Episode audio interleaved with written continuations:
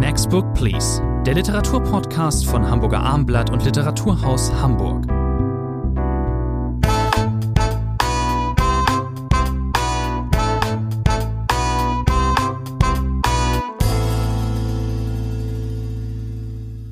Herzlich willkommen, Next Book Please, sechste Ausgabe, der gemeinsame Literaturpodcast von äh, Literatur aus Hamburg und Hamburger Abendblatt. Wir sprechen heute wieder über vier Titel und zwar in folgender Reihenfolge. Nora Bossongs Schutzzone, der neue Roman erschien bei Surkamp. Theresia Moras Auf dem Seil erschien bei Luchterhand. Dann Simone Lappert, Der Sprung, erschien, erschien bei Diogenes. Und als letztes Volker Weidermanns neues Buch, Das Duell, erschien bei Kiwi. Das ist in diesem Podcast der erste Non-Fiction-Titel, obwohl ähm, der Text durchaus teilweise romanhafte Züge hat. Vielleicht kommen wir später nochmal dazu. Fangen wir an mit Nora Bossong. Ihr neuer Roman Schutzzone ist der Spitzentitel bei Surkamp, eine noch junge Autorin in Bremen geboren, 1983? 85. 85. Ähm, jetzt ihr neuer Roman. Es ist, äh, der einerseits durchaus originell ist. Es ist äh, ein Institutionenroman, ein, ein, ein UN-Roman könnte man ihn vielleicht nennen. Andererseits, ich sagte es eben, Institutionenroman gab es ja vor zwei Jahren schon einen, auch bei Surkamp, ein EU-Roman, die Hauptstadt von Robert Menasse, damals ähm, Gewinner des Buchpreises. Jetzt nun also ein UN-Roman, da wird ist mal ganz grob gesprochen der UN-Chatset porträtiert. Ähm, es gibt eine ich erzählende Hauptfigur, das ist Mira, eine Anfang 30-Jährige in der Erzählgegenwart, die spielt sich in Genf ab. Es gibt immer wieder Rückblicke äh, auf ihre vorhergehenden UN-Stationen New York und Burundi und auch in ihre Kindheit und Jugend. Was ist Ihnen am meisten in Erinnerung geblieben? Ich muss gleich was vorausschicken, lieber André. Ich korrigiere Sie ja gerne in diesem Podcast. Jetzt habe ich Sie auch noch falsch korrigiert. Die Heldin Mira ist 1985 geboren. Nora Bossong hat selber ist zwei Jahre älter. Also das müssen wir korrigieren. Doch 83 für Es ist eine äh, 83. Figur, die ähnlich alt ist, wie gesagt, wie die Autorin. Das ist vielleicht nicht ganz unwichtig. Und das sollte man vielleicht dazu sagen. Sie haben den Verlag erwähnt, Surkamp. Die bisherigen Prosabände von Nora Bossong, Bei Hansa. 36,9 Grad, war ein Roman, der mit diesem auch manches, wie ich finde, zu tun hat. Ist bei Hansa damals noch erschienen, also ein Verlagswechsel. Und man könnte mutmaßen, Sie haben Robert Menasse die Hauptstadt angesprochen, Deutscher Buchpreis in diesem Herbst, jetzt vielleicht ein Roman, der wieder in diese politische Ebene geht, der auch wieder in einem Zentrum der Weltpolitik in Anführungszeichen spielt, nämlich in Genf. Der Roman von der Struktur, das sollte man vielleicht äh, zuerst sagen, hat verschiedene Zeitebenen, die von Kapitel zu Kapitel wechseln. Wir sind 2017, 2018 in Genf, dort, wo die UN ihren zweiten Hauptsitz äh, seit vielen Jahren hat. Dort ist Mira beschäftigt für die UN. Wir sind dann aber auch, das geht weit auch in ihre Jugend zurück, in Bonn, 1994 etwa. Da war die Heldin noch keine zehn, da ist sie untergeschlüpft bei einer Familie, nachdem die Eltern sich getrennt haben. Äh, Und der Junge, der acht, neun Jahre ältere Junge, Milan, den sie aus dieser Bonner Zeit kennen, der taucht eben jetzt wieder auf äh, in Genf. Wir sind übrigens, auch den Namen sollte man einmal erwähnen, in einem edlen Hotel im Beau Rivage. Es ist übrigens das Weltkaff äh, Genf, so nennen die ähm, äh, UN-Bediensteten diese Stadt. Das ist, der Roman ist durchaus auch ähm, ein, ein Porträt dieser Ex Expats, ähm, die eben durchaus nicht so gerne in Genf sind, zumindest äh, so wie es in dem Buch ähm, beschrieben wird. Ähm, Man sollte vielleicht eine Zeitebene noch erwähnen, die habe ich gerade übersprungen. 94 Bonn, 2017 Gent, aber wir sind auch in New York in Teilen des Und Romans. Und wir sind ganz wichtig, das ist ein zentraler äh, Schauplatz, äh, auch ein zentrales Thema dieses Buches. Wir sind in Zentralafrika, wir sind in Burundi, diesem kleinen, diesem sehr armen, sehr bevölkerungsdichten Staat, äh, wo es Bürgerkriege immer wieder gegeben hat. Und dort hat sich unsere Heldin eben im Jahr 2012 auch aufgehalten. Und die Auseinandersetzung mit Burundi ist einer ihrer wichtigen Aufgaben gewesen, ist- auch für die UN. Sie ist in einer Wahrheitskommission, das heißt so, sie ist Rechercheurin, sie soll den Völkermord sozusagen aufarbeiten. Und an dieser Stelle kann man schon mal beschreiben, wie dieser ähm, Roman beschaffen ist. Es gibt eben auch sehr viele, sehr lange Dialoge, die in dem Fall das Thema des Romans transportieren. Das sind dann ähm, Dialoge zum Beispiel mit ehemaligen Kämpfern oder auch vermeintlichen Kriegsverbrechern. Und da werden dann die großen Fragen behandelt. Die allergrößte ist, ob die Wahrheit des Westens überhaupt die Wahrheit ist. Es gibt einen starken Satz, der dort mal ausgesprochen wird. In ähm, Miras Antlitz. Ihr habt den ganzen Kontinent in eine Geschichte verwandelt, in einen Nebenzweig eurer Geschichte. Also wir sehen, es werden die großen Themen verhandelt. Ich finde den Roman an, in diesen Momenten auch ziemlich ähm, stark. Ähm, ein zweites Thema, ich weiß nicht, ob Sie mir da zustimmen, ist, äh, natürlich geht es um es werden auch Liebesbeziehungen beschrieben von Mira mit diesem, Sie haben ihn äh, erwähnt, mit diesem Bekannten von früher, mit Milan, so eine ganz komische, äh, ist es überhaupt eine wirkliche Liebes, wie nah? Der, der natürlich, das sollten wir nicht verschweigen, verheiratet ist, und ein, ein kind. kind. hat, aber trotzdem kommt es dort in Genf eben zu einer für beide erst einmal überraschenden, auch für Mira überraschenden Annäherung und äh, ob man jetzt dazu Liebe sagen will oder nicht, äh, spielt keine Rolle, aber plötzlich äh, tut sich zwischen diesen beiden etwas auf und das ist der interessante Versuch, das hat Nora Bossong auch in ihrem letzten Roman 36,9 Grad schon versucht, private und politische Ebene übereinander zu blenden. Das, genau. Ich komme vielleicht gleich nochmal zu. Ich schicke schon mal voraus, dass ich das für ein ein gewagtes Manöver erstmal halte. Kommen wir nochmal zu diesen privaten Belangen zurück. Es wird auch angedeutet, dass sie mit einer Kollegin äh, in der Vergangenheit eine Beziehung hatte. Äh, allem gemein, auch wenn Nora Bossong die Poolszenen äh, beschreibt mit den Mitarbeitern, wo dann die Gattinnen mit dabei sind von äh, an einer Stelle, die mit ins, äh, ins Ausland reisen und dann dort eher unzufrieden sind, weil sie vielleicht nicht so viel zu tun haben. Ähm, ähm, wenn es um diese Beziehungen geht, dann wird eher immer eine Brüchigkeit ausgestellt oder eine definitiv keine Stabilität. Es ist eine Art, ich erwähnte es von einer Art Chat-Set, das ist, ist immer eine Flüchtigkeit der Begegnungen und der Erlebnisse. Und da macht ähm, Nora Bossong etwas, äh, ihre Strategie ist es, ähm, ihre literarische, das so auszustellen, dass es beim Leser eben auch verfängt. Was ich damit meine ist, diesen Figuren kommt man nicht wirklich nah. Und zwar selbst, ich würde auch Mira komme ich nicht wirklich nah.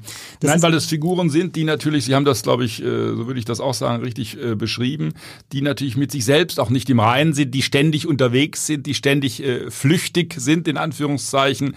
Äh, sei es, dass sie politisch natürlich auch in den Ländern da nicht Fuß fassen. Burundi, ich habe es erwähnt, spielt eine wichtige Rolle. Es gibt übrigens einen sehr interessanten Artikel von Nora Bossong aus dem Jahr 2015, als sie für die Taz äh, einen großen Artikel über Burundi geschrieben und hat. Unlängst in der 2015 äh, erschienen. Also das äh, beruht auf Erfahrungen, die sie dort gemacht hat, auf Begegnungen äh, in Burundi einem Staat, der ja auch mit deutscher Kolonialpolitik äh, zu tun hatte äh, vor äh, über 100 Jahren. Das muss man erwähnen. Also dieses Flüchtige, dieses Hin- und Hergerissene, dieses zwar nach der Wahrheit Suchende, dieses auch Wissen darum, dass man eigentlich Sinnloses tut. Das heißt an einer Stelle mal, wir scheiterten nicht, nicht in den Berichten, niemals ganz. Das heißt, es werden ständig über diese Staaten Berichte, Sie haben es gesagt, mit einer gewissen Außenoptik natürlich verfasst. Mhm. Und äh, es scheitert ja fast alles. Es kommt selten zu diesen Friedensschlüssen, ja. es gibt selten Erfolge und das überträgt sich auf den privaten Bereich. Und das ist ein sehr interessanter äh, Schluss in diesem Roman, doch ein sehr mutige, ein mutiges Verfahren. Man, ja, man sieht, äh, man betrachtet die Figuren, ich weiß nicht, die Konferenzräume heutzutage noch, sieht man die durch Milchglas, wahrscheinlich ist das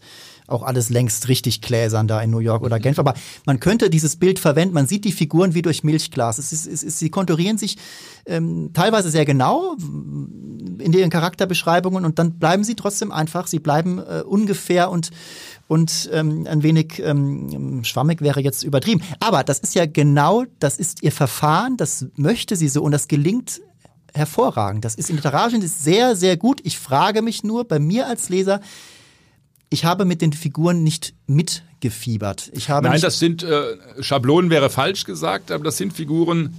Das Bild mit dem Milchglas trifft es vielleicht äh, ganz gut.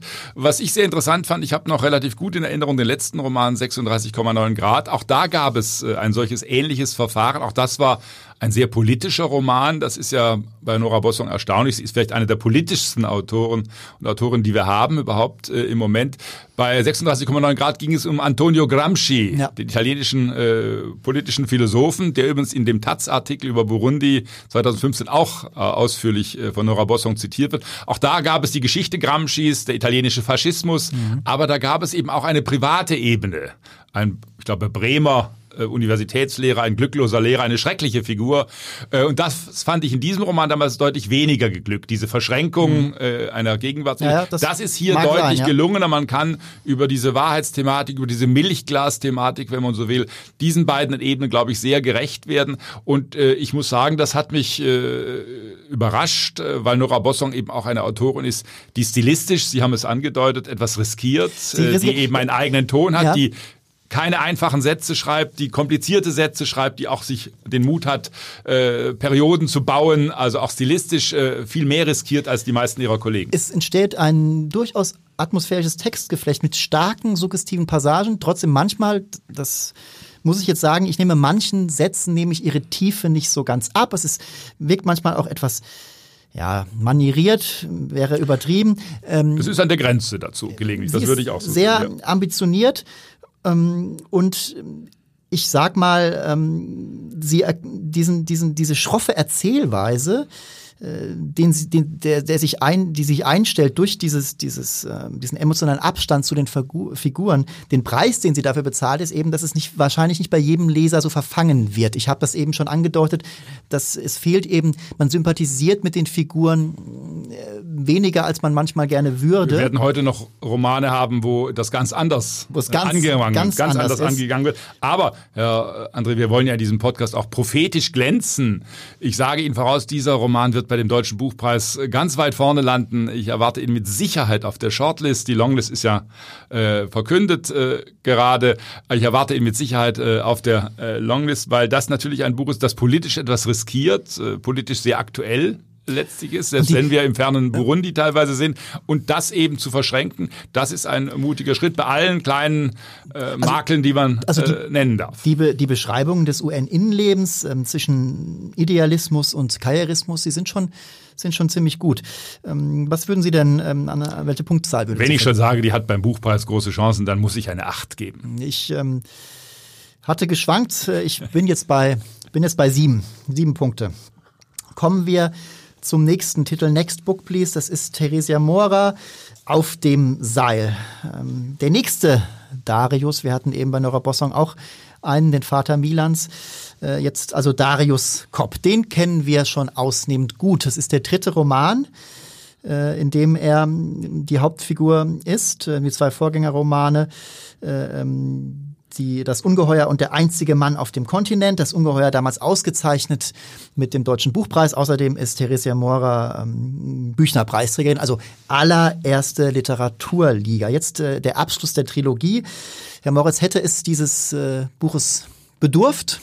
Ja, ich glaube, das ist eine Abrundung dessen. Es ist, glaube ich, eine der beeindruckendsten äh, Trilogien, die ich lange in der deutschen Literatur gelesen habe. Wir sollten vielleicht nochmal erinnern, für die, die die beiden Bände nicht sofort präsent haben. Darius Kopp, der Mann, den Sie erwähnt haben, ist jetzt in diesem Roman äh, um die 50, ist IT-Spezialist, Netzwerksicherheit äh, ist sein Spezialgebiet. So haben wir ihn kennengelernt. Ein IT-Gruppklotz und eine fast, ein faszinierender Romanheld. Das kann man sich genau, nicht kaum kein vorstellen. gut aussehender Mann, äh, ein leidender Mann, ein immer wieder äh, sich unglücklich bewegender, agierender Mann. Im ersten Band, das sollte man vielleicht kurz zusammenfassen, war er eben äh, auf der Höhe seines Schaffens. Er hat für eine merkwürdige Firma gearbeitet, die fast nur eine Niederlassung hatte. Er der einzige Mann auf dem Kontinent, deswegen hieß dieser Roman ja. damals so, mit merkwürdigen Geldzuflüssen, also eine ganz merkwürdige äh, Begebenheit liiert mit Flora und Flora war sozusagen im Zentrum des Romans, Sie haben ihn erwähnt, das Ungeheuer, Buchpreisgewinner 2014. Das war vor allem ein Roman, der Darius Kopp am Ende gezeigt hat, äh, mit Pizzakartons umstellt in seiner Wohnung. Flora ist gestorben und der Roman bestand in weiten Teilen daraus, dass er sich quer durch äh, Osteuropa bewegt hat mit dem Auto. Die Urne, ein beliebtes Motiv übrigens in der europäischen Literatur ja. der letzten zehn Jahre, Urnenfahrten äh, und dann hat er diese Urne herumgeschleppt und kam in alle möglichen möglichen Weltgegenden. Wie gesagt, immer bedacht darauf, was mache ich mit der Asche von Flora. Und da setzen wir jetzt eben etwa drei Jahre nach äh, Floras Tod ein äh, und wir sehen unseren Helden Darius Kopp äh, aus allen Wolken im wahrsten Sinn gefallen. Er hat Berlin hinter sich gelassen. Das spielt eine wichtige Rolle. Er wird nach Berlin zurückkehren in diesem Buch. Aber wir sind erst einmal am Fuße des Ätna. Wir sind in Sizilien. Er ist dort, äh, genau, er macht äh, touristische Touren, er ist Chauffeur. Äh, und sehr guter Pizzabäcker, das, das wir nicht das, vergessen. Das wird er danach. Es kommt dann. er ist, ist auch in Sizilien schon Pizzabäcker. Er, es, es und kommt, wird es in Berlin dann wieder. Sogar ein Pizza, Frau Mora nein, ist so freundlich. In, in Berlin sogar, wird es ja nicht. Da ist, er hat eine Anstellung, er sucht dann dort auch einen genau. Anschluss in einer Pizzeria, will eventuell mit einem Freund eine gründen. Genau, ein, so ist, genau. Der genau. Freund ist dort Pizzabäcker. Genau. In Potsdam, um genau zu sein. Aber wir sind erstmal in Italien. Zunächst ähm, chauffiert er die Leute, die Leutchen darum. Gibt es übrigens äh, äh, Frau Mora, die Autorin, hat ein, ein Faible für leicht surreale und sehr unwahrscheinliche Begegnungen. Im zweiten Band traf Darius Kopja im äh, Osten Europas in einem Urlaubsresort beim Karaoke-Singen plötzlich auf seinen Vater. Jetzt äh, etwas weniger kurios äh, steht plötzlich seine Schwester vor ihm. Er hat sich ja äh, am Ätna, also am, äh, am, am Vulkan, äh, er hat sich ja einfach vom Acker gemacht und man muss nochmal vielleicht sagen, ähm, dass er durchaus dann trotzdem eine, eine robuste äh, Gestalt ist. Er, äh, er musste es ja auf sich nehmen, im zweiten Band der Trilogie, im Ungeheuer sozusagen das Tagebuch seiner Frau äh, zu lesen, die ähm, kein leichtes Leben hatte, um es mal ganz vorsichtig auszudrücken und mit äh, ihrer Depression, äh, von der er so nichts ahnte, musste er sich dann auseinandersetzen. Er bewältigt es aber relativ gut, muss man jetzt mal sagen. Es ähm, wirft ihn nicht komplett aus der Bahn. Einerseits. Andererseits musste er seinen Heimatort verlassen. Er musste mhm. ganz weit weg. Ähm, jetzt ist er eben äh, Pizzabäcker und ähm, ist sozusagen am Nullpunkt seiner Biografie wieder, ähm, äh, wieder angelangt. Keinen Kontakt zu irgendjemandem. Die Schwester steht vor ihm eine ganz flüchtige Begegnung. Man hat sich eigentlich nicht viel zu sagen. Also er hat nicht viel zu sagen. Ähm, und dann einige Zeit später, das war nur der Prolog, steht dann plötzlich seine Nichte in Italien vor ihm. Dann ändert sich alles. Die hat den sehr schönen Namen Lorelei. Darauf muss man auch erstmal kommen. Sie wird zwar meistens nur Lore genannt, ein junges Mädchen, 17.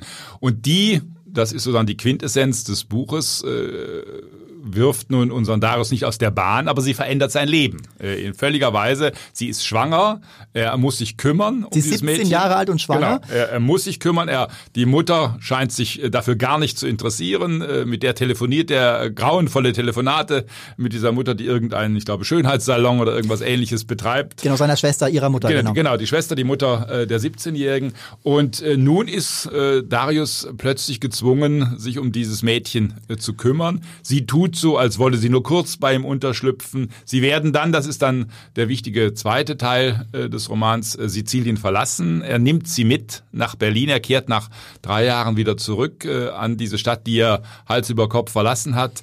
Und dann beginnt, und das kann Theresia Mora natürlich wunderbar, beginnt diese Auseinandersetzung mit dem alten Leben. Was ist aus meiner Wohnung geworden? Er hat, Sie haben es angedeutet, ja Berlin rasch verlassen. Er hat alles zurückgelassen. Habe ich überhaupt noch Geld? Bei wem habe ich Schulden? Und dieser Held Darius Kopp hat ja auch sehr komische Züge. Und wie er nun beginnt, er nimmt einen Anwalt äh, sogar, um seine Vergangenheit aufzuklären, seine finanzielle Vergangenheit aufzuklären. Und nun beginnt nicht nur dieser Kampf äh, mit dieser Lore, die ihn immer wieder auch natürlich austrickst, äh, die so tut, als würde sie bei anderen Leuten unterkommen, was äh, schließlich natürlich nicht klappt, sondern sie ziehen von Wohnung zu Wohnung, sie haben kaum noch Geld, er zählt seine Euros äh, Tag für Tag, sie müssen dann, deswegen ist das durchaus auch ein Roman über die soziale Gegenwart Berlins, wo kann man überhaupt noch wohnen, er versucht in Ferienwohnungen ja, ja. am Rand, Stadtrand mit ihr unterzuschlüpfen, also ein kurioses Buch auch in diesen Teilen, das aber zeigt, Darius Kopp ist plötzlich gezwungen, nicht nur an sich zu denken, sondern er muss äh, in größeren ist, Dimensionen es ist denken. Die, die Rückkehr sozusagen in soziale äh, Verbindungen. Ähm, er hat sich äh, eben absichtlich losgelöst nach dem Tod der Frau und äh, Theresia Mora erzählt nun, wie dieser Mann wieder auch in soziale Verpflichtungen gerät und auch in emotionalen. Er hängt ja an seiner Nichte. Er sagt an einer an einer Stelle, wenn ich sie verliere, bin ich geliefert. Er weiß also, er muss sich jetzt um sie kümmern. Das ist auch eine Art, äh, er hat ja keine Kinder, aber eine Art Vaterinstinkt, der dann vielleicht zum Tragen kommt. Es gibt noch eine andere Figur, das ist Matteo, ein aus Nordafrika stammender Mann, der mit äh, Darius zusammen Pizza Bug in Italien, der äh, zwischen dem und das äh, Bug heute noch möglich ist, Herr André, finde ich großartig. Danke Ihnen für dieses starke Verb. ähm, der kommt eben jetzt auch nach Berlin, denn es äh, fängt eine zarte Romanze mit der hochschwangeren ähm, ähm, Lore an. Am Beispiel dieses äh, Matthäus wird ähm, ja wird das Gastarbeiterprekariat, das im Zweifel immer illegal ist, ähm, beschrieben, auch eine Nebenspur dieses Romans sagt nur eins, ein bisschen Berlin eben auch mit der Wohnungssuche. Es ist viel, es steckt viel Gesellschaft hier Das drin. hat man schon über die ersten beiden Bändige. Das finde ich äh, eigentlich das Erstaunliche äh, an diesen drei Büchern, wenn man so will. Äh, Theresia Mora äh, schildert Gesellschaft, spiegelt gesellschaftliche Befindlichkeiten. Wir sind ja nicht umsonst auch in der IT-Branche äh, tätig. Sie tut das aber sehr unaufdringlich. Es gibt ja Romane, die sehr aufdringlich versuchen, unsere meisterhaft Gegenwart, unaufdringlich. Äh, zu schildern. Das ist bei ihr en passant. Deswegen, wenn man diese drei Romane noch einmal am Stück sich vergegenwärtigt, dann wird man sehen, da ist sehr viel Bundesrepublik der letzten zehn Jahre abgebildet. Da sind Sozialstrukturen geschildert, da ist Großstadtleben Es geschildert. sind wunderbare Figurenzeichnungen. Das muss man einfach hier auch nochmal sagen. Ähm, diese, diese Peer Group von Kopp, diese Berliner Zeittotschläger, nenne ich sie jetzt mal. Er, er, nennt, er selbst nennt sich übrigens ein Zeitmillionär, jetzt wo er nicht mehr, auch schon lange nicht mehr morgens in, ins Büro geht und abends nach Hause ähm, kehrt. Das, also das sind wirklich tolle Figuren und Milieuzeichnungen. Ähm, ich sag mal einfach so leichtfertig, sagt man das oft, aber es stimmt eben einfach, es weht einen eine große Menschlichkeit in diesem Roman an. Ja, und das ist bei ihr, glaube ich, ein großes Kunststück. Äh, Das ist natürlich auch in einem, wir hatten bei Nora Bossong äh, den Stil erwähnt, diesen elaborierten Stil, diesen ausladenden Stil. Theresia Mora hat einen ganz typischen Sound. Äh, Wenn man von ihr äh, Bücher kennt, dann meint man nach zwei Seiten, man hat sofort äh, diese Prosa erkannt. Man weiß, das kann nur Theresia Mora so schreiben. Das sind knappe Sätze, Einschübe, witzige Sätze. Mein Lieblingssatz in diesem Buch heißt, Glück ist etwas mit Käse überbackenes. da gibt es nichts dran zu rütteln, halt Ja. eine der Figuren. Das sind solche wunderbaren Einsprengsel. Der Roman ist, das sollte man für diejenigen, die den letzten Roman gelesen haben, das Ungeheuer, diesen Buchpreisgewinnerroman und daran fast verzweifelt sind. Der war ja von der Struktur, von der Seitenaufteilung relativ kühn äh, erzählt. Das Ja. hat äh, viele Leserinnen und Leser natürlich äh, etwas verstört, weil das war keine ganz einfache Kost, die Perspektiven immer zu wechseln, auch grafisch zu wechseln. Dieser Roman ist wieder sozusagen durchgängig erzählt, nähert sich also dem ersten Teil der Trilogie äh, deutlich an. Und für norddeutsche Leserinnen und Leser sollten wir eine Figur zumindest erwähnen. Es gibt einen alten Mann, Ah. der aus Itzehoe, Itzehoe. stammt. Süddeutsche Leser werden immer Itzehoe sagen natürlich. Und diese Figur wird nach diesem Ort nur Itzehoe genannt. Auch das eine der so skurrilen Nebenfiguren, wie man sie nur in den Büchern von Theresia Mora findet. Wir dürfen vielleicht schon verraten, dass dieser Roman einen einen tröstenden ähm, Schluss hat, insofern als ähm, die Trilogie sich viel, hat- hatte viel mit dem Tod zu tun und da gibt es eben den großen Kontrapunkt. Es geht um das Leben, es geht um, um die Geburt. Dieses Mädchen Lorelei ist, ist äh, schwanger. Äh, Kopp ähm, bleibt ähm, nicht immer an ihrer Seite, weil sie sich eben ihm auch entzieht, aber äh, im entscheidenden Punkt ist er da. Äh, seine eigene ähm, Taktik ist etwas seltsam. Er, Sie haben es erwähnt, er sucht eigentlich wieder in Berlin äh, den Anschluss. Zeitgleich überlegt er, ob er nicht lieber doch in Irland arbeiten soll, hat da Jobinterviews, ähm, Vorstellungsgespräche über Skype. Ähm, das bleibt auch letzten Endes offen, ob er eigentlich in Berlin bleibt oder ob er nach Irland geht. Mm, Aber es ist äh, ein tröstendes Ende. Dies, es ist eine, dieser Roman, ich würde ihn auf widerborstige Art und Weise, auf stachelige Art und Weise, ist er trotzdem ein, eine Art Familienroman. Kopp wird wieder zum sozialen Wesen und ähm, Ich würde Ihnen so gerne widersprechen, lieber André, ich tue es aber nicht, ich kann es gar nicht in diesem Fall. Deswegen gebe ich auch wieder heute an Großzügigkeit nicht zu überbieten, wieder acht Punkte für dieses Buch. ich bin sogar bei neun. Neun Punkte für Theresia Mora und acht Punkte von Ihnen. Ähm, jetzt kommen wir zum dritten. Äh, gehen wir in die dritten Roman heute, gehen wir in die Schweiz. Ähm, Simone Lappert, Der Sprung. Das ist eine Schweizer Autorin. Die ist wirklich 1985 geboren. Das- da besteht kein Zweifel. Genau, die ist im, im Schweizerischen Literaturinstitut in Biel ausgebildet. Ähm, es gab äh, das Debüt Wurfschatten, da stand sie im Finale des äh, anerkannten, renommierten Aspektliteraturpreises. Äh, Und jetzt eben ähm, das Nachfolgebuch, angesiedelt in einer, es ist eine kleine deutsche Stadt, es wird mit Euro bezahlt. Habe ich das richtig? Ähm? Wir sind äh, eigentlich in der Schweiz, äh, an der Grenze. Äh, Sind wir wirklich in der Schweiz? Also ich würde es in die Aber Schweiz. es wird, es wird, es wird also äh, Sie haben recht, aber es ist eigentlich äh, Es wird- eine Schweizer Grenzstadt. Freiburg liegt nicht weit Genau. entfernt. Wir sind im Grenzgebiet äh, auf jeden Fall. Und äh, Talbach heißt dieser Ort. Und äh, Simone Lappert beginnt äh, in medias res, hätte man früher gesagt. Sie springt im wahrsten Sinn des Wortes mitten in diesen Roman hinein. Wir sehen ihre Heldin, äh, Manu genannt, die auf einem Hausdach steht und äh, ja, was macht sie da? Wie ist sie da hingekommen? Das ist ein Leitmotiv, das sich durch diese ganzen 300 Seiten äh, des Buches äh, selbstverständlich äh, zieht. Aber die Frage ist, will sie sich umbringen? Will sie vom Dach springen? Sie wirft dann auch noch Ziegel auf die mhm. Straße, auf die Gehsteige. Und das ist der Anfang des Buches. Wir sehen das diese fliegende, Zentrum. Äh, die fliegende Manu. Sie wird, also das ahnt man schon nach den ersten Seiten, sie wird irgendwann springen. Was dann passiert, das werden wir erst 300 Seiten aber später erfahren. Das ahnt man aber auch schon, was dann passiert, genau. okay. Aber dann setzt sozusagen äh, Simone Lappert ein ich würde sagen, sehr bewährtes, auch gern genommenes Erzählverfahren ja. ein.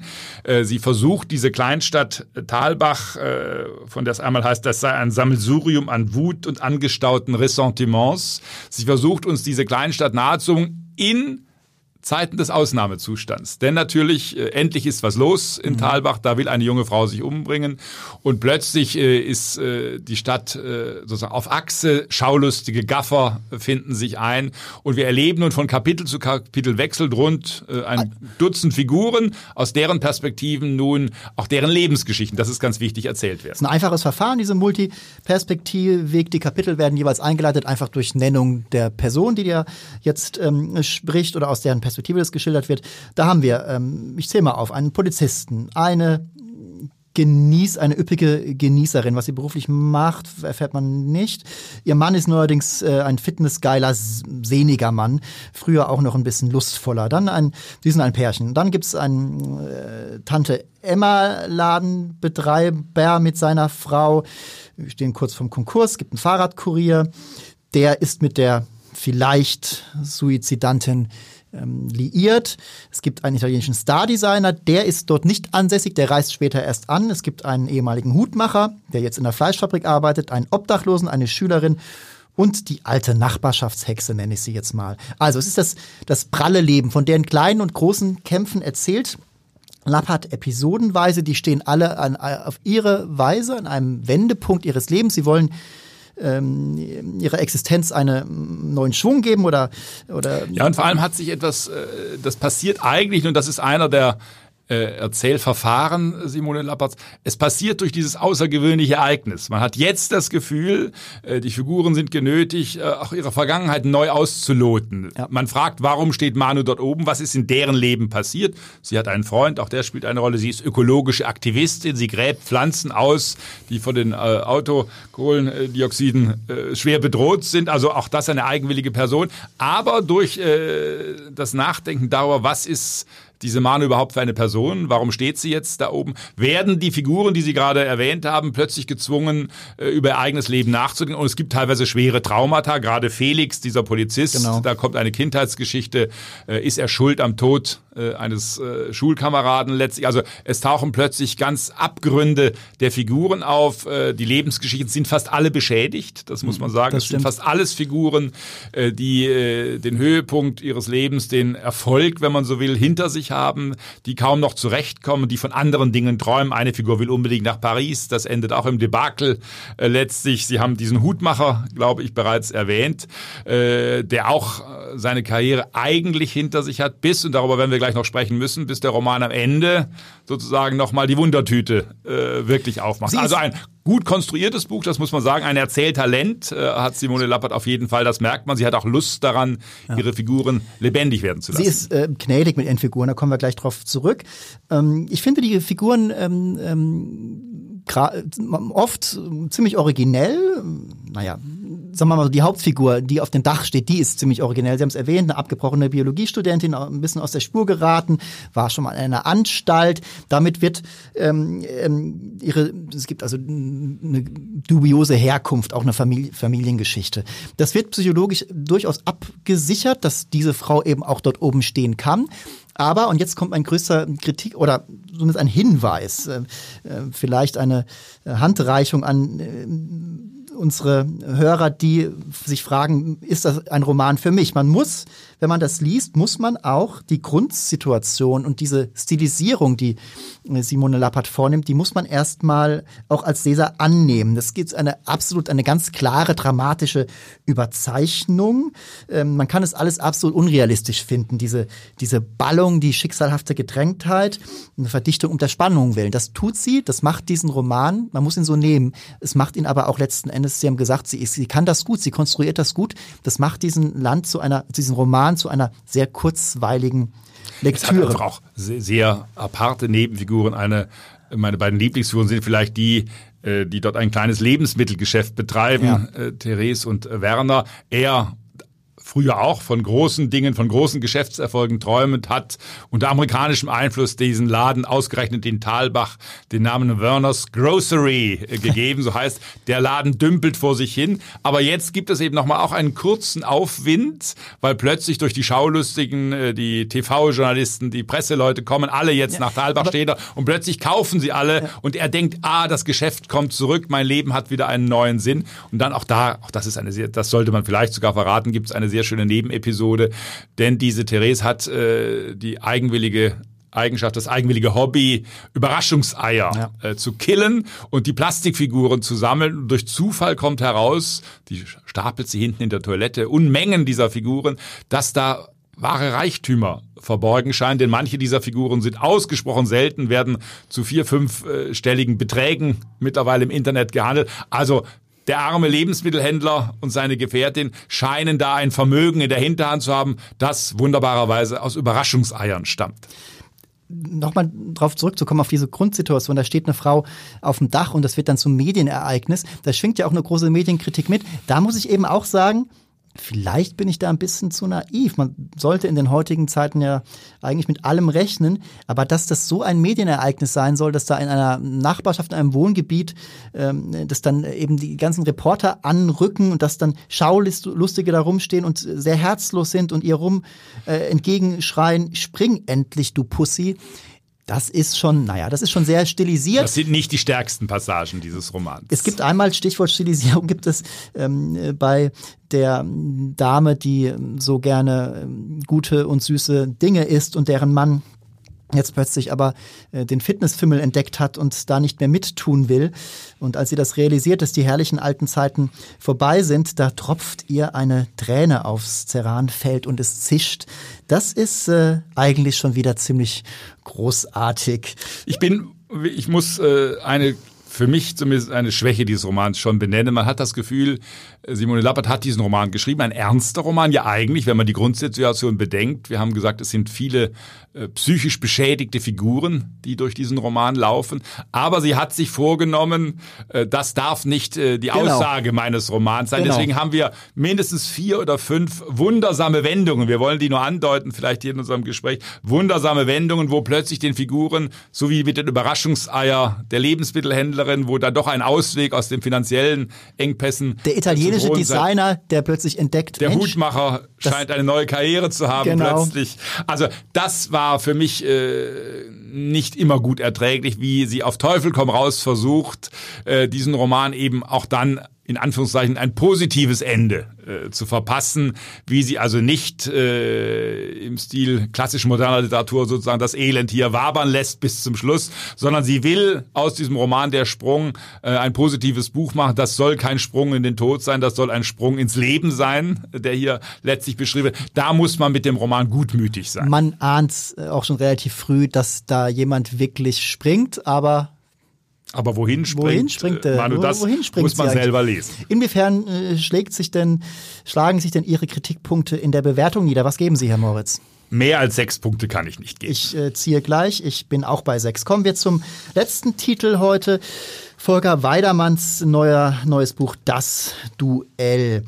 Äh, Volker Weidermann ist ja hm, so eine Art Spezialist für die deutsche und deutschsprachige Literaturvergangenheit. Da gab es ähm, immer schöne Buchveröffentlichungen. Einmal hat er zuletzt ähm, die ähm, Münchner Räterepublik ähm, beschrieben, die damals äh, eben auch von den Dichtern betrieben wurde. Die Träumer hieß dieser Titel. Dann gab es sein ähm, sein Buch über die ähm, Literaturemigranten zur Zeit, zur Nazi-Zeit, das Ostende. Äh, und jetzt eben das Duell. Das äh, geht dann in die zweite Hälfte des 20. Jahrhunderts in der Hauptsache. Es geht um die beiden Duellanten Günter Grass und Marcel Reich-Ranitzky. Herr Moritz, wollten Sie, haben Sie noch irgendwas äh, vermisst, äh, was diese beiden Figuren angeht? Irgendwas, was über die beiden nicht wussten, über, ihren, über ihre 60, 50, 60 Jahre lange Fehde? Hat es für Sie dieses Buch gebraucht? Ich habe mich gewundert, das ist eine gute Frage, die Sie gleich zu Anfang stellen. Braucht man dieses Buch? Als ich die Ankündigung sah, äh, habe ich erstmal schwer durchgeatmet und mir gesagt, ja, warum denn das noch? Muss es das geben? Ist das nicht wirklich äh, Literargeschichte, die uns nichts mehr in dieser Form angeht? Der Literaturmarkt hat sich äh, verwandelt, der Großschriftsteller ist kaum noch präsent. Martin Walser ist vielleicht der letzte, Hans-Magnus Enzensberger, das sind die letzten Überbleibsel dieser Epoche, die natürlich auch in diesem Buch von Weidermann eine wichtige Rolle spielt. Und natürlich erinnert man sich sofort beim Lesen an die Cover des Spiegels an die Auseinandersetzung um ein weites Feld, um die Rettin, äh, also diese vielen Verrisse, die Reich Ranitzky über Grass geschrieben hat. Aber, und das ist sozusagen das Paradox dieser Geschichte, auch dieses Buches letztlich, äh, die beiden doch nicht voneinander lassen, einander lassen konnten, immer wieder aufeinander sogar zugegangen sind. Selbst, wir erinnern uns vielleicht noch dunkel, alle, als äh, das weite Feld damals dieser auch in meinen Augen grauenvolle Roman äh, von Günter Grass äh, höchste Wellen äh, geschlagen hat und man auch natürlich gesagt hat, das darf man nicht machen. Dieses berühmte Spiegelcover mhm. des zerrissenen äh, Buches, äh, das hat viel an die Bücherverbrennung äh, auch erinnert. Das heißt, wir haben deutsche Literaturgeschichte. Wir haben, Aber was für eine Geschichte? Das ist ja eigentlich erstmal eine Erinnerung an, an Zeiten, die längst vergangen sind. Ja. Das Buch ist insofern ein melancholisches Buch, denn es wird ähm, beschworen, diese Zeit, in der Literatur noch ein Ereignis war. Da kommen wir bestimmt später noch, noch mal zu. Gehen wir erstmal, ähm, sprechen wir mal darüber, wie Weidermann dieses Duell hier nochmal nachträglich inszeniert. Er hat zunächst einmal, ähm, weil er äh, erstmal beschreiben muss natürlich, wer sind diese Figuren, warum ähm, haben die sich so äh, bekappelt, ähm, ähm, wo kamen die her? Also er fängt erst damit an, ähm, wer war Günter Grass, wer war Marcel Reich-Ranitzky. sind Parallelbiografien, die er gewisserweise schildert. Und er hat, äh, im Prinzip macht er das, was er, ähm, dramatische Nacherzählungen von Nacherzählungen. Denn es gibt ja natürlich die, die Bestseller Biografie, Autobiografie von Marcel Reich-Ranitzky, Mein Leben. Und es gibt zum Beispiel beim Häuten der Zwiebel der autobiografische Text von Es ist ja ein Fundus vorhanden, das darf genau. man nicht vergessen. er, er, muss nicht selber recherchieren, er muss sich selber erfinden. Es gibt auch bei Reich-Ranitzky von Uwe Wittstock eine Biografie. Also es gibt da reichlich Material. Und er arrangiert und an diesem hangelt er sich natürlich entlang. Er arrangiert das, ähm, er kollagiert das und er macht das, wie Volker Weidermann das immer macht, wie ich finde, ziemlich gut. Ich, ich beantworte die Frage, die ich Ihnen gestellt habe, erstmal für mich selbst. Ich hätte auf, habe auf dieses Buch nicht gewartet, bin aber froh jetzt, dass es es gibt. Ich habe es mit ähm, teilweise schon mit ähm, Genuss gelesen. Und es gibt natürlich überraschende, was heißt überraschend, wer sich mit den Biografien beide auskennt, für den ist das keine Überraschung. Aber es gibt jetzt im Wiederlesen natürlich äh, Punkte, die zum Nachdenken anregen. Die polnische Herkunft äh, beider ja. spielt eine zentrale Rolle. Auch das Verschweigen äh, von äh, oder das nicht gerne darüber sprechen. Wie war das mit Reichranitzky und dem polnischen Geheimdienst? Das hat ja auch mal das Feuilleton vor vielen Jahren kurzzeitig beschäftigt. Viel mehr hat das Feuilleton beschäftigt und auch die politischen Seiten der Zeitungen beschäftigt. Was war das mit der Waffen-SS mhm. und Günter Grass? Dieses ganz, ganz späte, viel zu späte Einräumen, dass er als verblendeter Jugendlicher, der keinen Zweifel äh, kannte, eben Mitglied der Waffen-SS wurde. Das war ja damals einer der größten äh, Aufreger, äh, die man sich vorstellen konnte im Feuilleton. Also es gibt zwischen diesen Lebensläufen Parallelen auch auf diesen Ebenen. Es gibt Parallelen, dass sie beide fast zur gleichen Zeit um 1960, 1959 zu Stars des deutschen Literaturbetriebs wurden. Die Blechtrommel 59 erschienen, der furiose Auftritt äh, bei der Gruppe 47, Reich Ranitzky nach Deutschland gekommen und sofort äh, Fuß gefasst als Kritiker. Da hat übrigens auch Siegfried Lenz äh, eine wichtige Vermittlerrolle ja. äh, gespielt. Also es gibt äh, Parallelen. Es ist ein Abriss auch nicht nur des Literaturbetriebs jener Jahre. Sie haben es bereits erwähnt, äh, die SPD, die Kanzlerschaft mhm. Willy Brandt spielt natürlich eine wichtige Rolle. Grass Einsatz äh, in diesen Dingen. Äh, also da gibt es, äh, und das kann Weidermann gut, äh, in der Nacherzählung dieser Geschichte ja. ist das ein historisch lehrreiches Buch. Und er äh, versteht sich eben auch auf die äh, Kunst ähm, der Einfühlung. Natürlich gibt es äh, da immer äh, Leerstellen, diese, die Angestrengtheit des Umgangs miteinander, dieses Auf und ab, dieses lauenhafte Mit und Gegeneinander, das, da muss, muss noch manches gefüllt werden. Und seine psychologische Lesart, ja, diese, er bereizt das Blatt der psychologischen Einfühlung, aber auch nicht, so sage ich es jetzt mal. Also er, er spielt sich nicht als völliger Neuchecker der Dynamiken auf. Und Sie haben es erwähnt, Nein, es gibt eben auch schon hm. Bücher. Äh, und Weidermann hält sich da sogar eher zurück. Er hält sich würde das, ich auch sagen. Äh, ist für mich auch nicht die Stärke des Buches. Äh, ich bin ganz froh darüber, dass er jetzt nicht psychologische Tiefen versucht auszuloten. Es ist ja, wenn man das offensichtlich. die Figur Günter Grass anschaut, ist es ja erstaunlich, äh, wie Grass äh, trotz dieser wirklich teilweise grauenvollen Demütigungen, die Reich Ranitzky ihm zugefügt hat, hat ja fast nur negative immer wieder sozusagen dann auch wieder einen Schritt gemacht hat, äh, ihm am Schluss sogar äh, die Hand äh, nochmal gereicht hat. Äh, äh, Weidermann hält sich auch sehr, sehr zurück äh, in den Wertungen der wem, Bücher. Wem, gehör, wem, gehören seine Sympathien ähm, oder uns? Also es ist schwer zu sagen. Das ist, äh, glaube ich, ganz gut in der Waage gehalten. Er hält sich auch mit Urteilen sehr zurück. Ja. Ob man nun, äh, ich kenne nicht wahnsinnig viele Menschen, die die Rettin oder ein weites Feld für große Romane der deutschen Nachkriegsliteratur oder Literatur der letzten 50 Jahre halten. Weidermann referiert auch eher. Also er ist nicht unbedingt auch auf der Seite äh, von Reich Ranitzky. Da hätte er sich meines Erachtens auch mal anders positioniert kritisieren können, letztlich, weil er ist ja auch ein Literaturkritiker. Er ist äh, Vorsteher des etwas glücklosen literarischen Quartetts seit etlichen Jahren. Das heißt, er ist selber eine wichtige Figur des heutigen Literaturbetriebs und da kann man, glaube ich, auch schon mal äh, zurückschauen äh, auf die Literaturgeschichte und auch eigene Wertungen vorbringen. Äh, was mich immer ein bisschen stört, am, ist dieser Weidermann-Sound. Wir hatten vorhin bei Theresia Mora gesprochen. Er hat natürlich einen am Spiegel geschulten Erzählstil, der einem manchmal wahnsinnig auf den Keks gehen kann. Sie werden sich wiedersehen, Punkt schon sehr bald. also diese Andeutungsprosa, dieses künstliche Aufblähen, äh, diese Gewicht, dass er einzelne Halbsätze geben möchte, das ist manchmal quälend.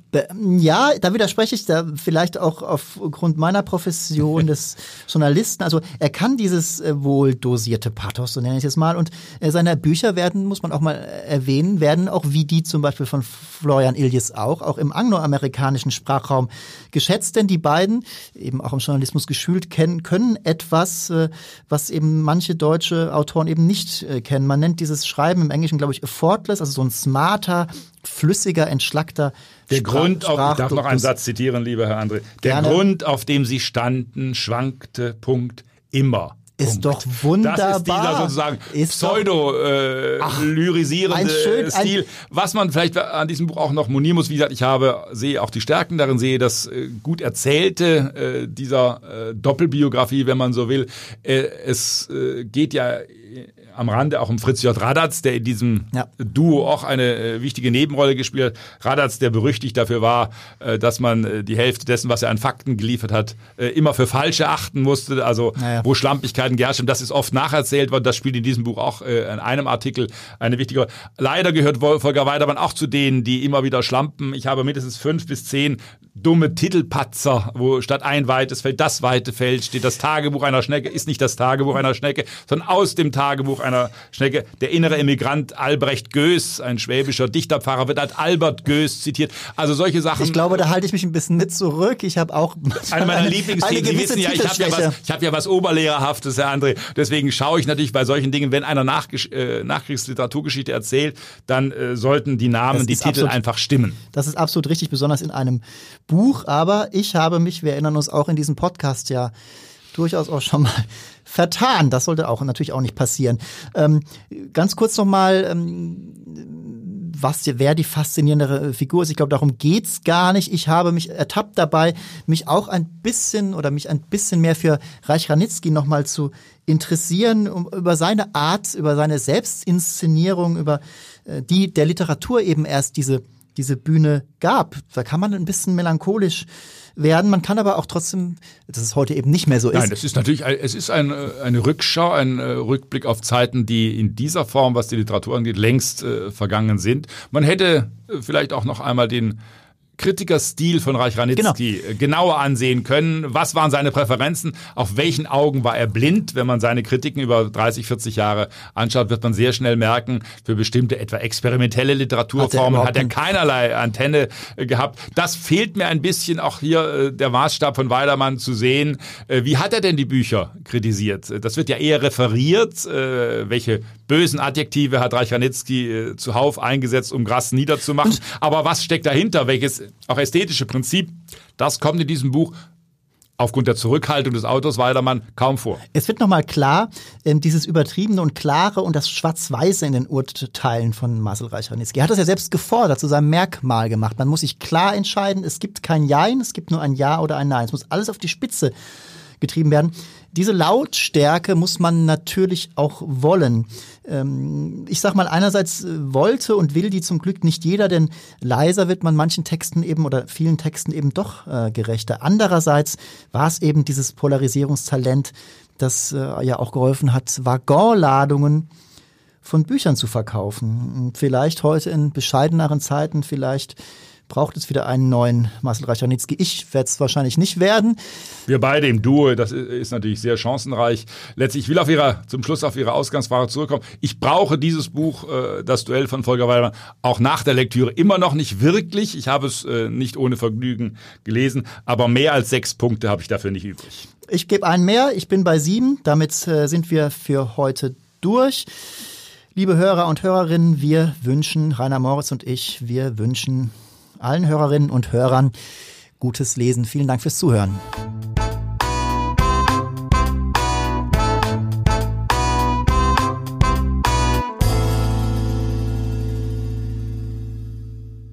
Weitere Podcasts vom Hamburger Abendblatt finden Sie auf abendblatt.de slash podcast.